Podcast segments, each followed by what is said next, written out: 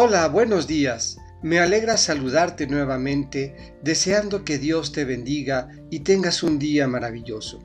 Comenzamos el mes de julio y hoy, jueves primero, escucharemos nuevamente al evangelista Mateo, capítulo 9, versículos 1 a 8. Del Evangelio según San Mateo. En aquel tiempo, Jesús subió de nuevo a la barca, pasó a la otra orilla del lago y llegó a Cafarnaúm, su ciudad. En esto, trajeron a donde él estaba a un paralítico postrado en una camilla.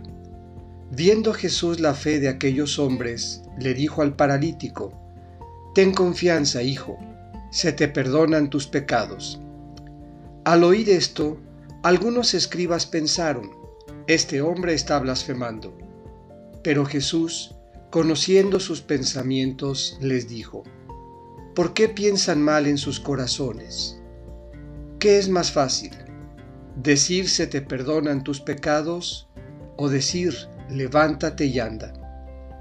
Pues para que sepan que el Hijo del Hombre tiene poder en la tierra para perdonar los pecados, le dijo entonces al paralítico, levántate, toma tu camilla y vete a tu casa.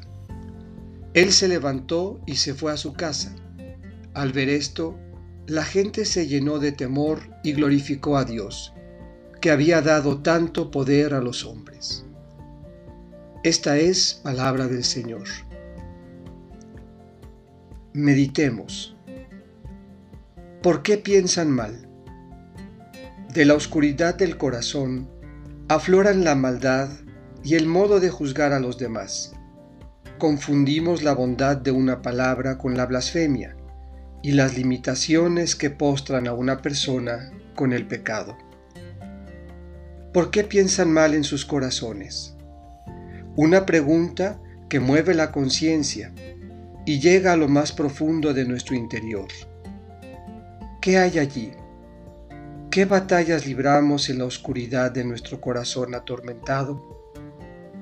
Vemos maldad donde no la hay y condenamos al hermano con la dureza de un juicio que en todo ve pecado. Pero de un corazón que ama, nace la palabra que libera.